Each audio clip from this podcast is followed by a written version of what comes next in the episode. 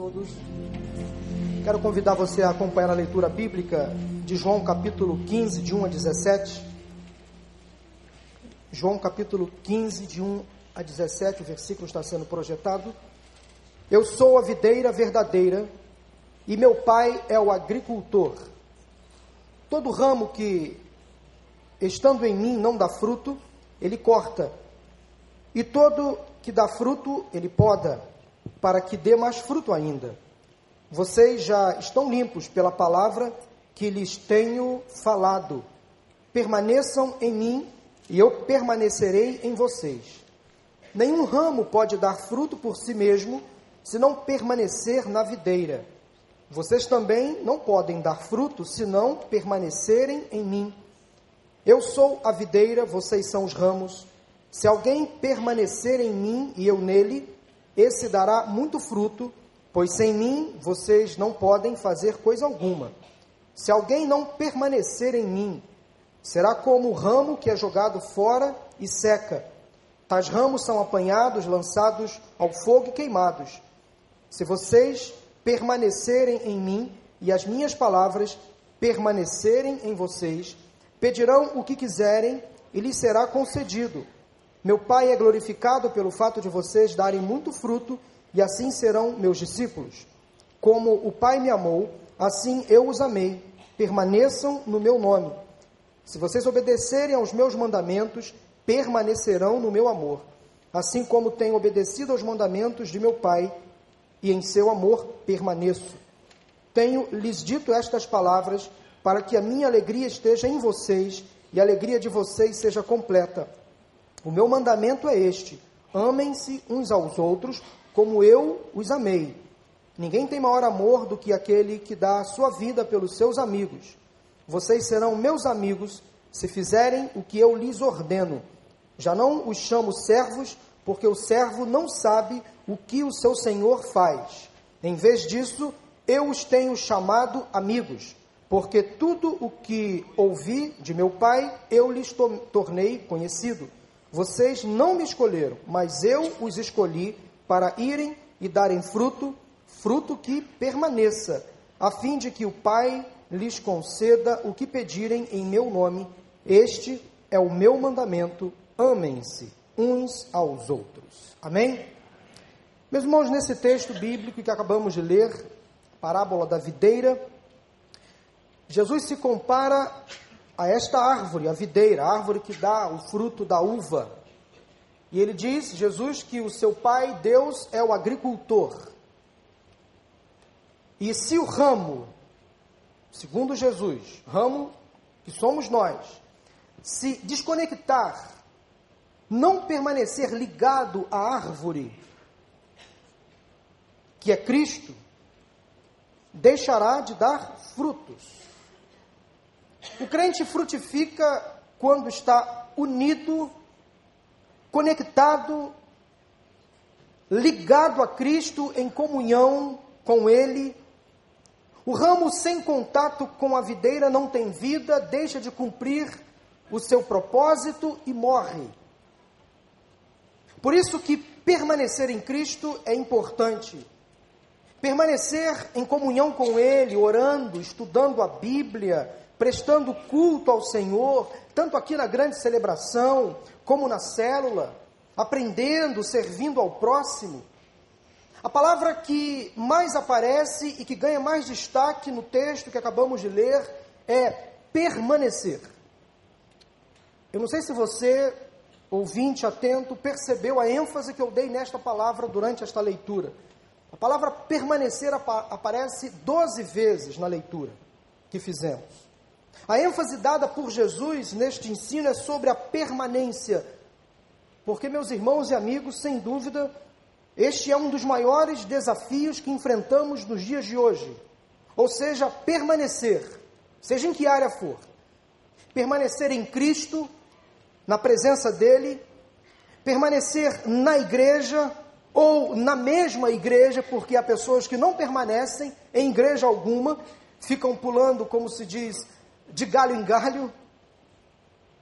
Nós temos o desafio de permanecer casado. Nós temos o desafio de permanecer no emprego. nós temos o desafio de permanecer estudando, de permanecer no tratamento, de permanecer limpo, de permanecer santo. Nós temos o desafio de permanecer, porque sem dúvida permanecer é um grande desafio para os dias de hoje. Porque nós somos tentados o tempo inteiro a desistir, a abrir mão, a recuar, a sair, a não continuar fazendo o que estávamos fazendo, a não cumprir metas, somos tentados a desfazer acordos, a descumprir contratos, a não concluir aquilo que começamos. Quantas pessoas deixam de alcançar grandes bênçãos, grandes vitórias, porque simplesmente não permanecem começam um projeto, mas param no meio do caminho, não levam à frente, adiante seus sonhos, seus projetos. Permanecer é uma arte a ser aprendida. Vivemos uma geração que se distrai facilmente, que se desconecta facilmente das coisas, que não se contenta mais com o que tem, com o que alcança, que está sempre em busca de uma dose mais forte, o nível de exigência hoje é altíssimo em todas as áreas. Parece que as pessoas não se satisfazem mais com o simples, com o básico, estão sempre em busca de algo além. Não conseguem mais permanecer nem sequer sentadas por mais de uma hora. Por isso que nos nossos cultos hoje, infelizmente, os cultos têm que ser rápidos, objetivos, a mensagem não pode passar de 60 minutos, porque as pessoas começam a se levantar, porque permanecer para muitos é difícil. Acostumamos a essa correria, a olhar para o relógio, a ansiedade nos leva a, a, a trocar de canal o tempo inteiro. É a geração do controle remoto. Quantas, quanto mais opções, mais insatisfeitas, mais incompletas e mais vazias se tornam. Há pessoas que trocam de relacionamento, por exemplo, como trocam de camisa. Estão sempre, sempre, sempre insatisfeitos, ou seja, não conseguem permanecer ligadas a nada, não conseguem criar vínculos. Como permanecer, seja em que área for, em meio a uma sociedade já acostumada às futilidades, ao descartável, ao temporário, ao passageiro. Como aprender a arte de permanecer? Eu quero dar algumas dicas para você nesta noite. Em primeiro lugar, para permanecer, você precisa saber o que está fazendo. Anote no seu coração. Para aprender a permanecer, você precisa aprender, ou melhor, saber o que está fazendo. Todo projeto, toda atividade requer envolvimento, investimento e devoção. Vou repetir: todo projeto ou atividade requer investimento, envolvimento e devoção. Por que você está aqui nesta noite? O que trouxe você a este lugar? A esta casa de oração? Qual motivação que trouxe você aqui? Quais são os objetivos que você tem ao estar aqui nesta noite? O que você está fazendo aqui? O que você está fazendo com a sua vida? Você precisa dar um rumo claro, objetivo à sua vida. Você precisa saber o que está fazendo na sua vida e com a sua vida, em todas as áreas. Você precisa entender que você foi criado aqui por Deus. E você tem um propósito que é adorar ao nome do Senhor. Você precisa glorificar a Deus com seus bens, com seus dons e talentos. Você precisa amar ao próximo. Então você tem muitas coisas, por exemplo, a fazer. E você precisa ter isso na sua mente. O que você está fazendo neste mundo? O que você está fazendo aqui nesta vida? O que você está fazendo hoje aqui neste lugar? Porque há pessoas que estão confusas e passam a vida inteira sem saber o que estão fazendo. Batem de porta em porta, não se contentam com nada, não se agrupam a nada, perdem a identidade o tempo inteiro. Você precisa saber o que você está fazendo com a sua vida e que rumo você quer dar a ela. Jesus tinha uma missão muito clara, ele sempre sabia o que estava fazendo, ele tinha um planejamento muito bem definido das coisas que tinha por fazer. Em outras palavras, Jesus tinha uma agenda. Ele era organizado, ele sabia quem era, ele tinha consciência do seu chamado e da sua missão. E você precisa ter consciência do seu chamado e da sua missão. Você foi colocado aqui neste mundo para cumprir um chamado, para cumprir uma missão. Todos nós, nas mais diversas áreas e funções, temos uma missão a cumprir, um papel a desempenhar. Volto a perguntar a você: por que você está aqui? Versículos para você pensar. Jesus sabia exatamente o que estava fazendo. Venham a mim todos os que estão cansados e sobrecarregados, e eu lhes darei descanso. Lá em João capítulo 10, versículo 10, ele afirma: Eu vim para que tenham vida e a tenham em abundância. Então ele tinha uma missão muito clara, ele sabia exatamente quem ele era e o que ele estava fazendo na terra. E você precisa fazer o mesmo para permanecer prioritariamente em Cristo. Mas em segundo lugar, para permanecer, você precisa fugir do ativismo. Exatamente isso aí. Fugir do ativismo. O que quero dizer com isso? Quero dizer que você precisa ter cuidado com a euforia, com corre-corre, com oba-oba. Mente cansada é mente desequilibrada. E pessoas cansadas fazem besteiras. Perdem o equilíbrio. Portanto, o apelo que eu faço para você nesse momento à luz desse tópico da mensagem, é o seguinte: descanse um pouco, relaxe, medite. Recicle as suas ideias, ouça mais, troque informações. Você não está sozinho no mundo e veja bem, o mundo não gira em torno de você, você não é o centro do universo. Todos precisamos de um tempo, às vezes, a sós, a sós com Deus. Viver a solitude de um momento e não necessariamente a solidão de um momento, porque há uma diferença entre solitude e solidão. E quanto a isso, o teólogo alemão Paul Tillich, do século XX, escreveu o seguinte: a, a linguagem criou a palavra solidão para expressar a dor de estar sozinho. E criou a palavra solitude para expressar a glória de estar sozinho. Vou repetir. A linguagem criou a palavra solidão para expressar a dor de estar sozinho. E criou a palavra solitude para expressar a glória de estar sozinho. Solidão é quando você se isola de tudo e de todos e fica sozinho, sem contato com ninguém. E geralmente a solidão leva você ao desânimo, à tristeza, à depressão, ao esfriamento. Você se desconecta de tudo e de todos.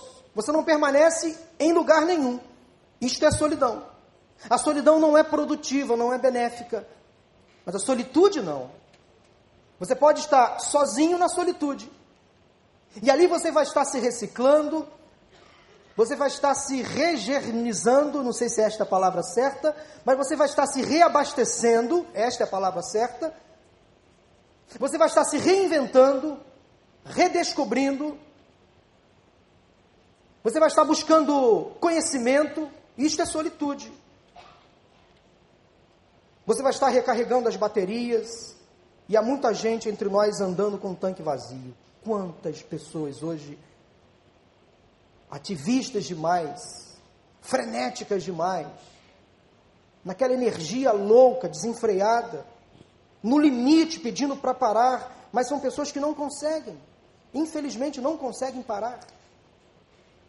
Eu vou confessar para você que eu tenho o meu momento de solitude.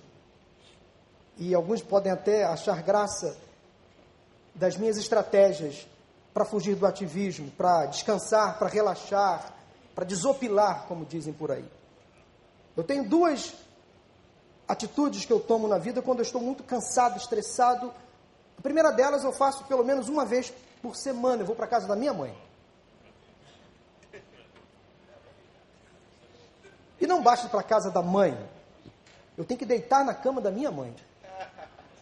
E de preferência no lado que meu pai dorme. Sei lá, uma coisa minha.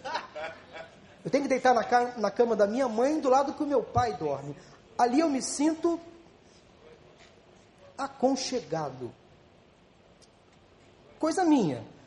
Os psicólogos, por favor, não me analisem agora. Ok? É coisa minha. Esta é a minha solitude. Em segundo lugar, agora vocês vão rir para valer. Sabe qual é a minha segunda atitude para fugir do ativismo, da correria? Eu vou para São Januário.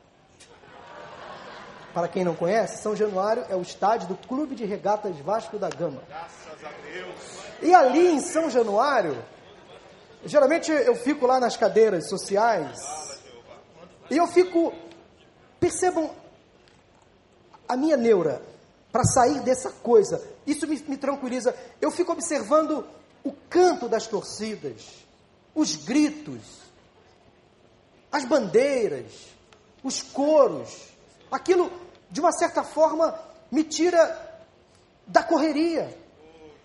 Aí de vez em quando eu vou lá para a torcida mesmo, lá debaixo das cabines, para quem conhece São Januário, eu só não vou para o meio da galera.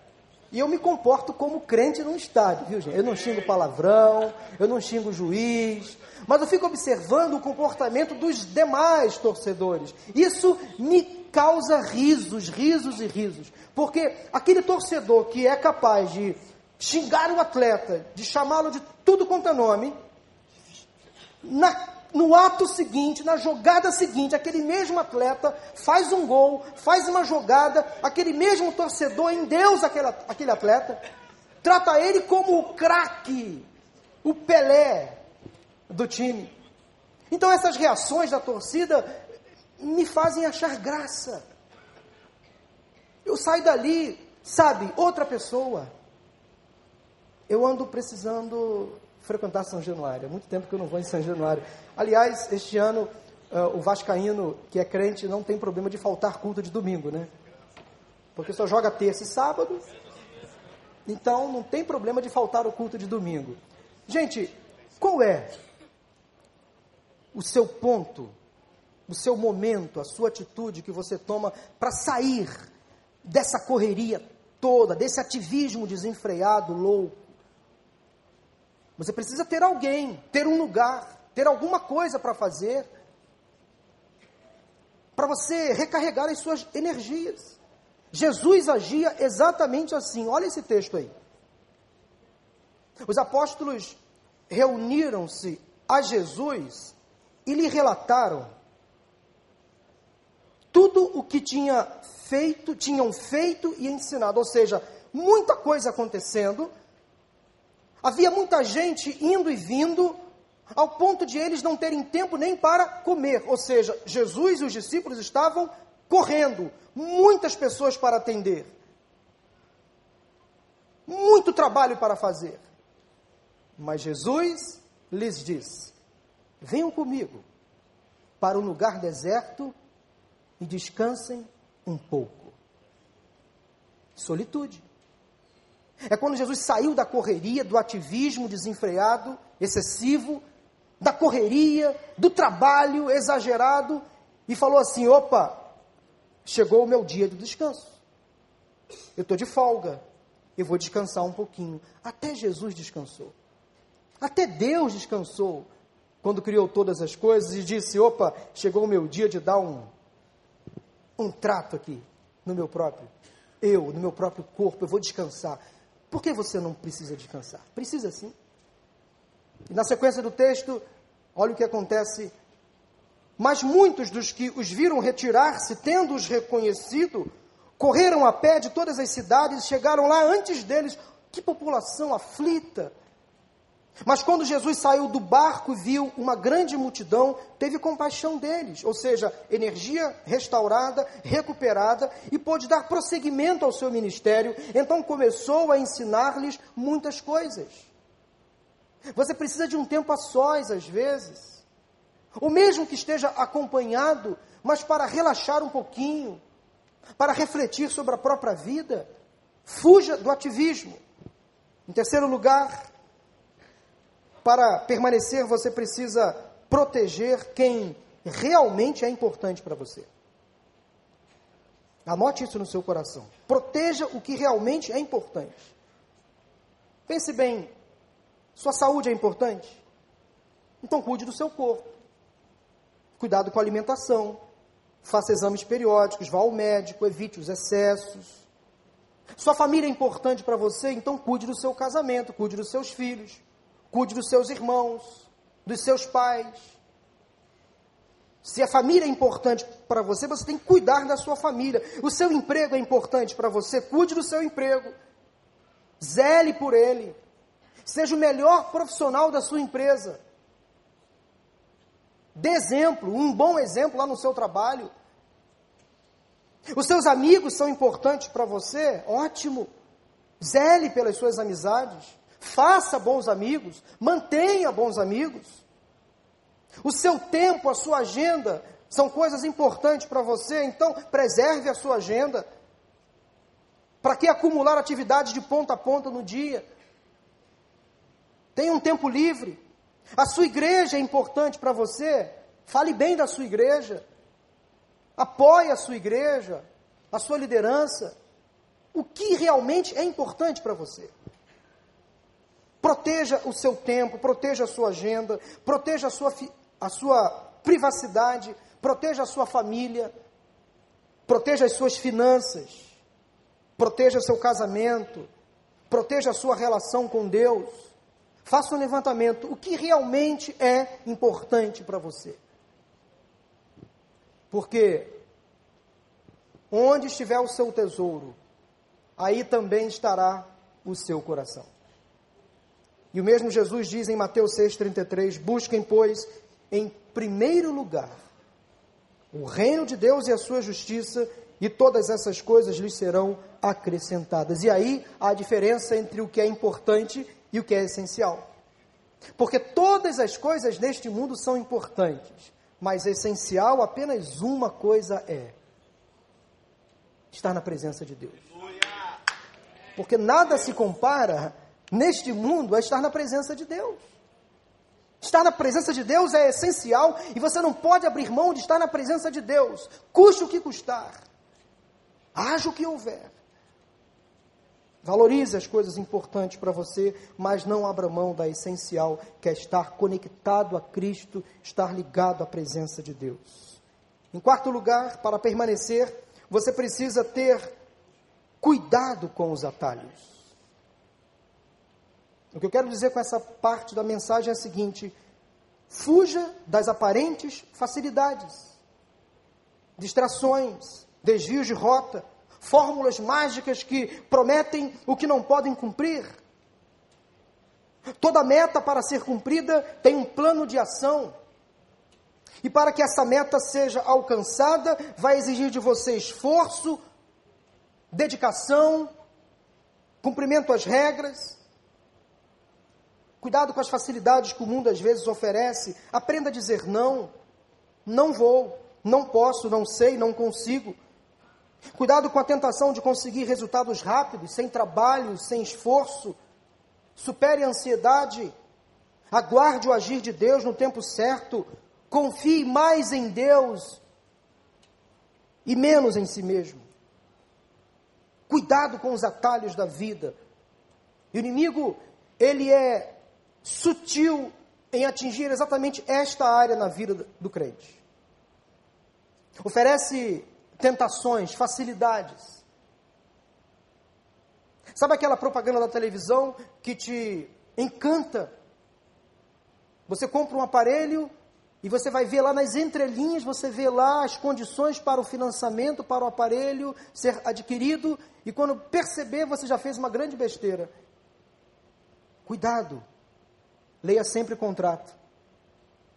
Cuidado com as entrelinhas, porque Satanás ele vai tentar atrair você, jogando você em ciladas, levando você para caminhos mais fáceis, para alcançar a felicidade, para alcançar o sucesso, para alcançar a cura, o livramento, a restauração. Siga os passos do Mestre. Não vá atrás de qualquer conversa, portanto, cuidado com os atalhos. E a palavra para você neste momento é a seguinte: Jeremias 29, 11. Porque sou eu que conheço os planos que tenho para vocês, diz o Senhor. Planos de fazê-los prosperar e não de causar dano. Planos de dar a vocês esperança e um futuro. Portanto, meu irmão, minha irmã, meu amigo, descanse no Senhor. Se a sua vida está entregue nas mãos de Deus, tudo vai correr bem. Tudo vai dar certo no final. Não seja tentado a ajudar a Deus, porque nós somos às vezes tentados a querer dar uma ajudinha para Deus. A coisa está indo devagar, mas se Deus está no controle, Ele sabe o que está fazendo. Nunca ande sozinho. E de uma música antiga eu lembro a seguinte expressão, pastor Miqueias: quem anda sozinho pode ir mais rápido, mas nem sempre vai mais longe. Amém. Quem anda sozinho pode ir mais rápido, mas nem sempre vai mais longe. E você com Jesus, você vai longe, porque Ele vai estar ao seu lado. Amém, então, meu irmão, minha irmã, cuidado com os atalhos da vida. Em quinto lugar, para permanecer, evite os extremos. Eu tentei encontrar uma imagem melhor para ilustrar esse ponto da mensagem, mas eu confesso que eu fui tentado a colocar essas duas figuras aí na tela. Gente, tanto a falta quanto o excesso são prejudiciais. Concorda comigo? Fuja das extremidades. Vem para o meio, para o equilíbrio, para o espaço da razão. Cuidado com a maquiagem. Cuidado com o fake. Com a máscara. Não crie uma caricatura de si mesmo, um personagem. Não interprete um papel. Você é gente de carne e osso. Seja você mesmo o tempo todo. E há pessoas que ficam exageradamente preocupadas com o corpo, que sentem uma necessidade estranha, para não, dizer, não dizer patológica, de, de se expor nas redes sociais. É a geração selfie. Tiram fotos de tudo, comentam o que estão fazendo e o que deixaram de fazer.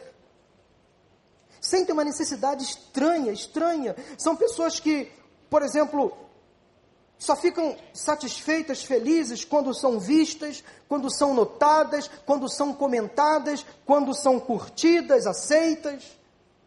Cuidado com isso.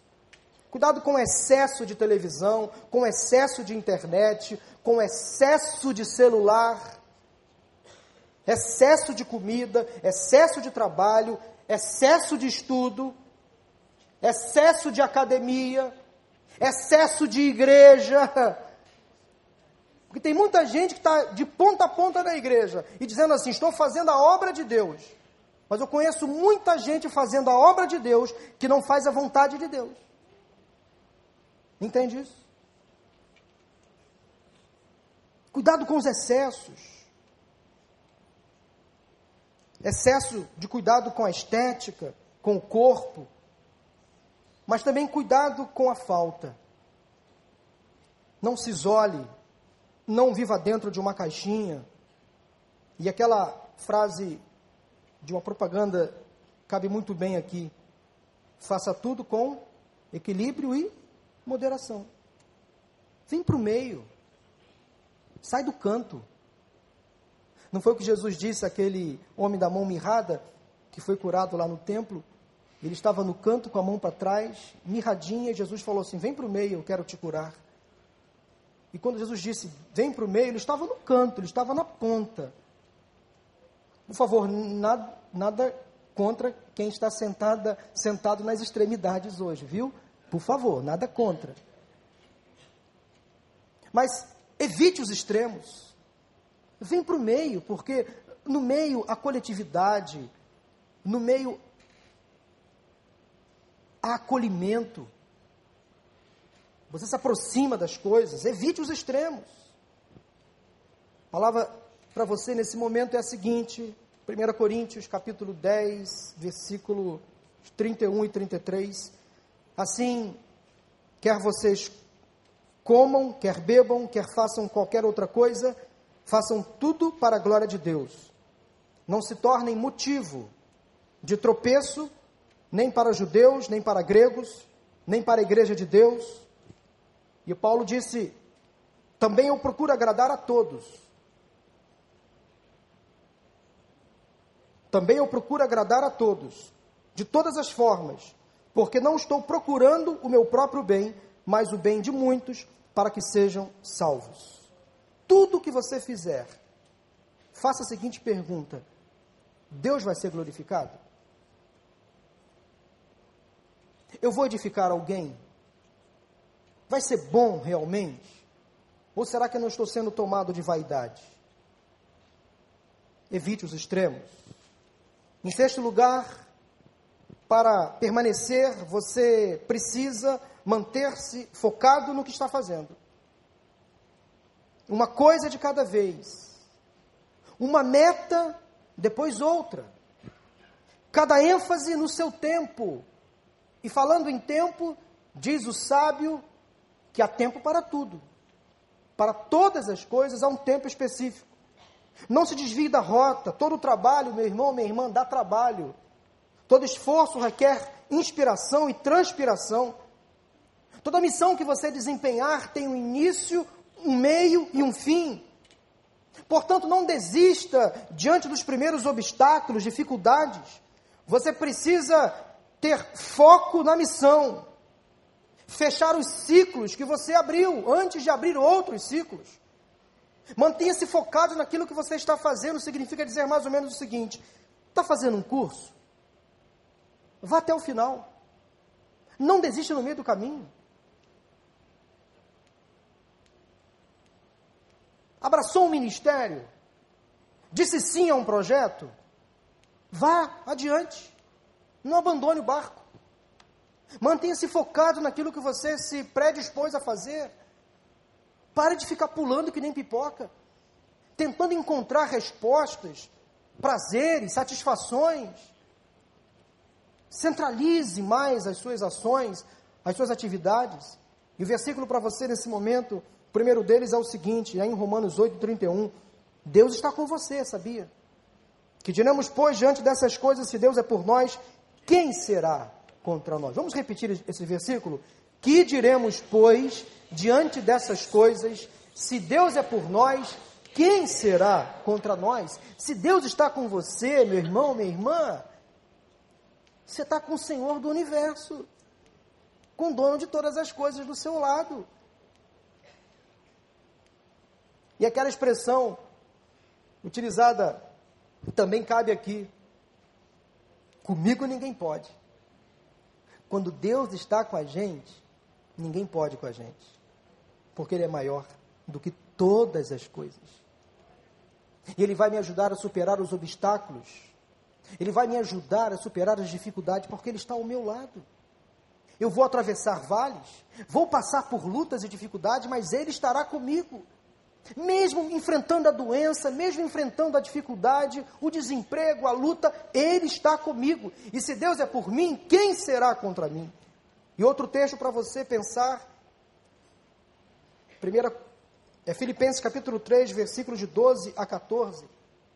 Não que eu já tenha obtido tudo isso, ou tenha sido aperfeiçoado, mas prossigo para alcançá-lo, pois para isso também fui alcançado por Cristo Jesus.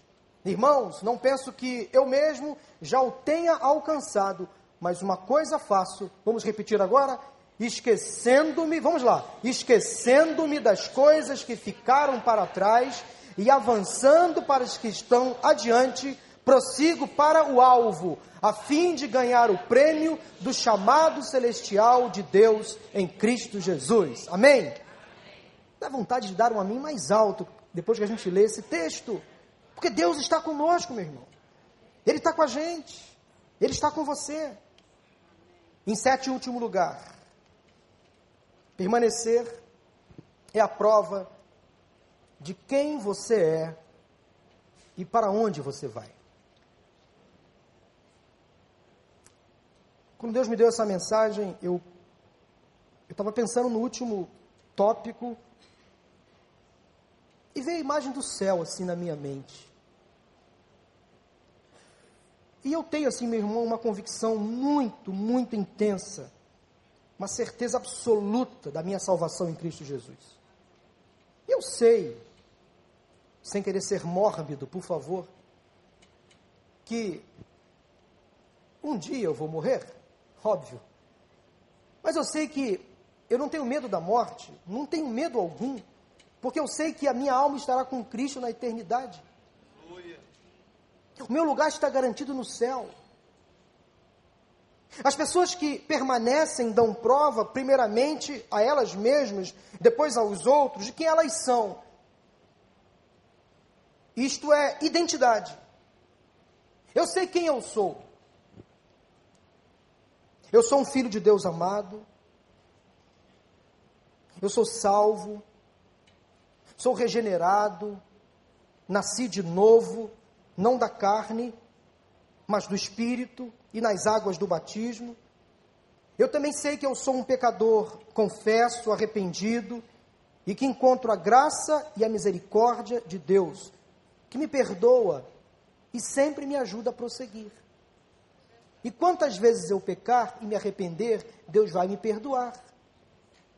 Porque Ele é bondoso, Ele é misericordioso. Eu sei quem eu sou. Eu também sei para onde vou. Isto é destino. Você precisa saber quem você é, identidade. E precisa saber para onde você vai, destino. Para onde você vai? Para onde eu vou? é para o céu, para o lar eterno, pois tenho a certeza da minha salvação.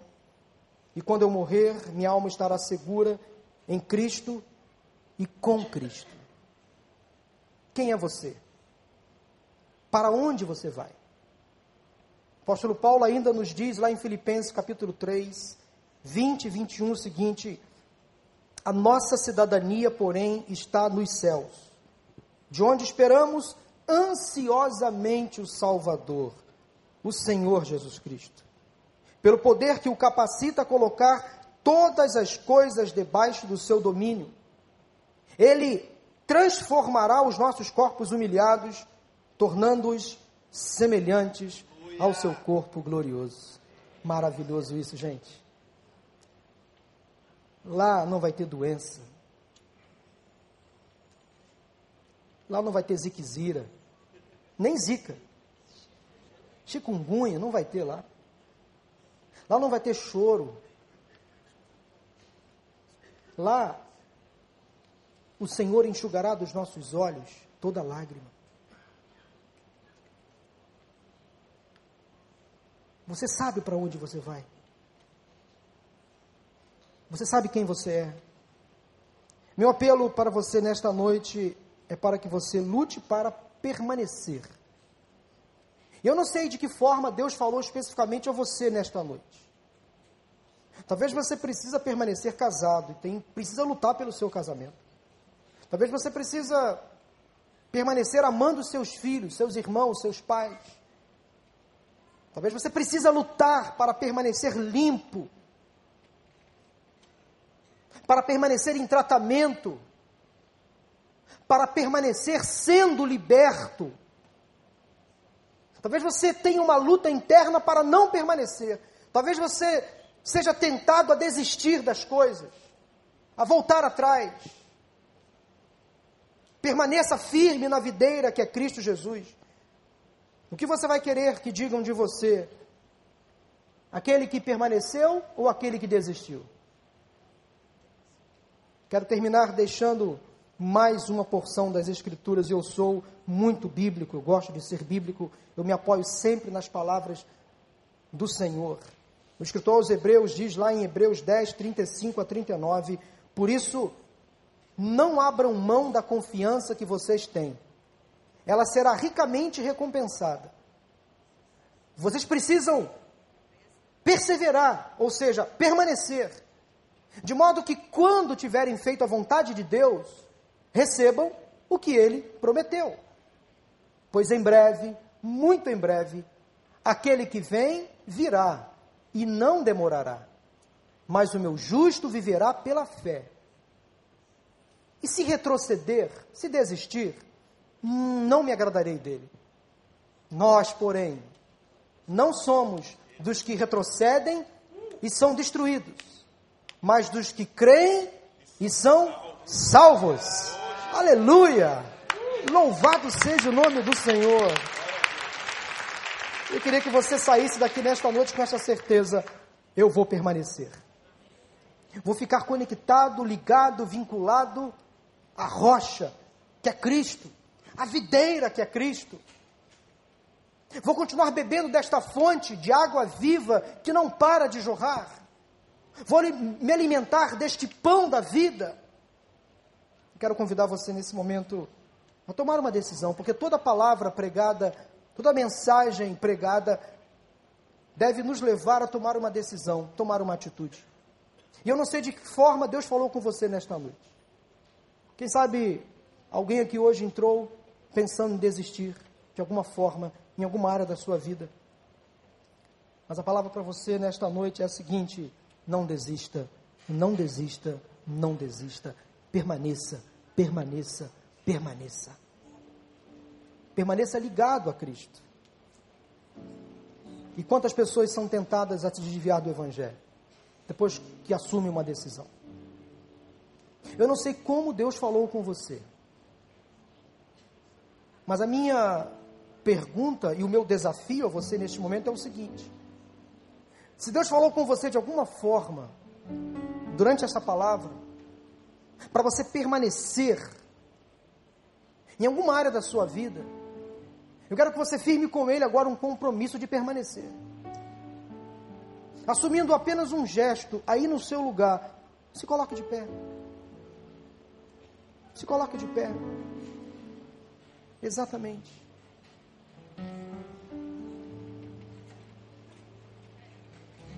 Permanência. Esta é a palavra para você nesta noite. Permanência. Permaneça. Permaneça. E Deus sabe o que esta atitude que você está hoje tomando significa para você. Eu não sei. Permaneça fazendo algumas coisas. Permaneça pensando em algumas coisas boas. Eu quero orar por você nesse momento depois nós vamos cantar um louvor que o pastor Biquer já separou. Feche os seus olhos aí no lugar onde você está. Deus, em nome de Jesus, tu conheces cada pessoa nesta noite que hoje tomou uma decisão. Eu não sei como essa palavra se encaixou, como o teu espírito traduziu no coração desta pessoa e na mente desta pessoa a palavra que foi hoje pregada. Mas eu tenho certeza que o Senhor falou que o Senhor moveu esta pessoa a tomar uma decisão de continuar, de permanecer, de prosseguir. Dê a, a esta pessoa agora a tua graça, a tua bênção, o poder do alto, para que esta decisão seja cumprida em nome de Jesus. E que frutos apareçam para a tua honra e para a tua glória. Restaura nesta noite, Deus, a motivação, o desejo de servir e a vontade de estar conectado a Cristo Jesus. Obrigado pela noite deste dia, pela palavra pregada. E ao final desta celebração, leva o teu povo em paz e em segurança. Abençoa nossa cidade. Livra o teu povo de males, de acidentes e de perigos. Perdoa os nossos pecados. É o que nós oramos, Deus, em nome de Jesus. Amém, amém e amém.